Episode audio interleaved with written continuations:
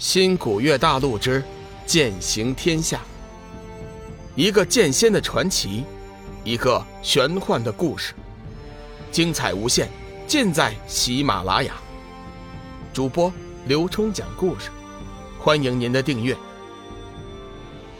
第一百八十八集，坏人好事。小玉只觉得双掌之中传来一丝冰凉之气，钻入肌肤。随经脉流转，竟似越来越强，渐渐将原来十分强烈的热气压了下去，随后竟然完美的融合在了一起，汇聚成一股让人感觉十分温和的气息，在自己的体内自行运转。直到运行了一百零八个大周天之后，小玉只觉得通体舒坦，浑身直欲飘飘飞去。龙宇知道。自己用生命之灵和天一圣经对小玉的改造已经成功了，从今以后，他体内的器官和筋脉将更加的强大，而且他的体内还残留了一些天一圣经和生命之气。换句话说，以后小玉即便是受了什么重伤，他体内蛰伏的那些天一圣经和生命之气也会自行帮他疗伤。不过，那道天一圣经和生命之气。却不能永久的存在下去，而是用一点少一点，直到耗尽也就没了。龙宇轻轻撤掌，让小玉自行运功，自己则紧紧地注视着小玉曼妙的身躯，心头一阵荡漾。小玉此时紧闭着双眸，脸颊绯红，胸脯急剧地起伏着，一双秀美的睫毛也在不停地微微颤动，那神情实在是诱人。龙宇的双眼就是离不开小玉，看着眼前散发着惊人魅力的酮体，他突然感觉到一股热力从丹田中升起，直窜心头，险些把持不住自己。好在龙宇已经修炼了真皇修心诀，心智坚定，绝非常人。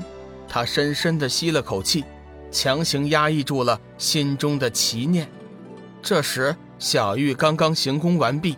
睁开眼睛，发现龙宇正一动不动地看着自己，脸上顿时娇羞一片，不过心中却是甜蜜无比。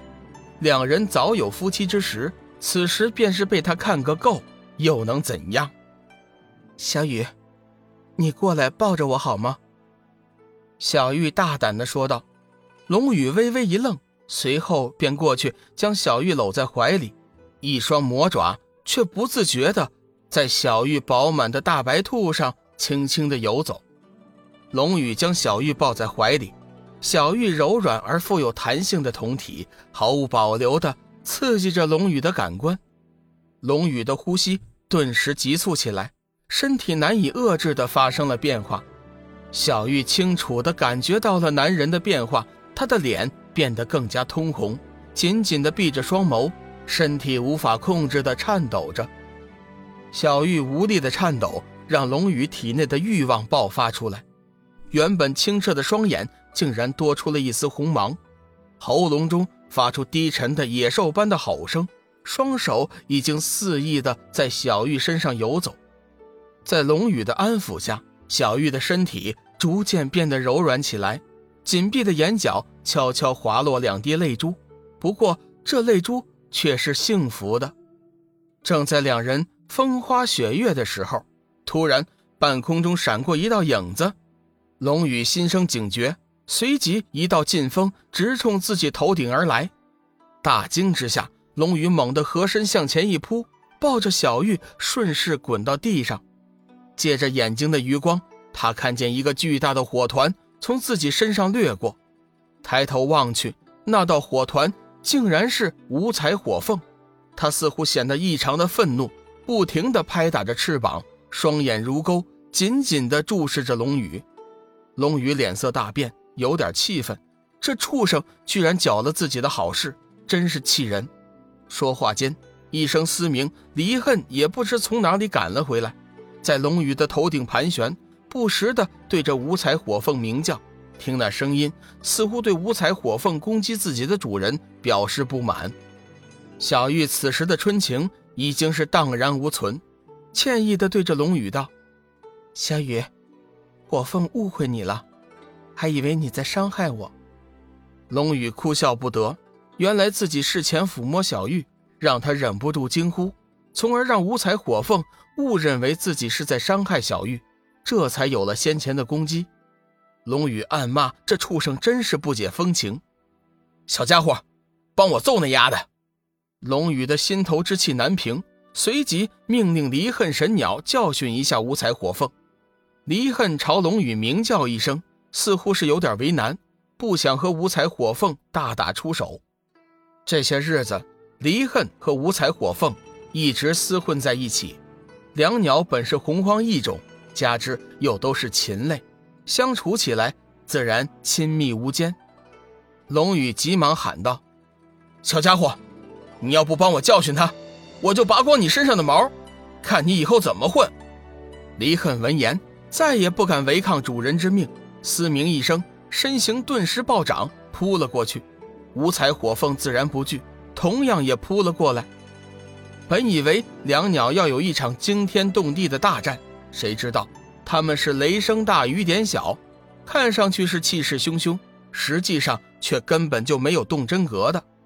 龙宇低声骂道：“这两只扁毛畜生，倒是机灵，还会糊弄人了。”小玉微微一笑：“呵呵，还气呢？五彩火凤也是护主心切，我看就算了吧。我怎么会跟一只扁毛畜生计较呢？只是他坏了我的好事儿啊！讨厌。”还说，今晚我伺候你总行了吧？小玉说完之后，便害羞的把头埋在了龙宇的怀里。过了一会儿，小玉再次抬头，对半空中的五彩火凤道：“小凤，还不向我夫君道歉？从今以后，你可记住了，小雨和我一样，都是你的主人，你切不可再生不敬之心。对了，顺便告诉你一件事情。”当年你母亲老凤，还有你，都是小雨出了力救的。你出生的时候，那块火凤精华，也是小雨给我的。小玉本来完全可以用心灵和五彩火凤沟通，之所以大声说出来，完全是为了让龙宇听到，化解他心中的气愤。五彩火凤自然知道小玉说的是什么意思，急忙立在空中，将双翅合在一起。做了一个拱手作揖的动作，算是对龙宇道歉。龙宇和小玉被他的滑稽相弄得捧腹大笑。哈哈，啊，算了，我岂会和你一般见识？离恨见状，嘶鸣一声，在半空滑翔翻滚，好不愉快。经过一番闹剧，龙宇和小玉身上的欲火也完全消退，只得作罢。本集已播讲完毕，感谢您的收听。长篇都市小说《农夫先田》已经上架，欢迎订阅。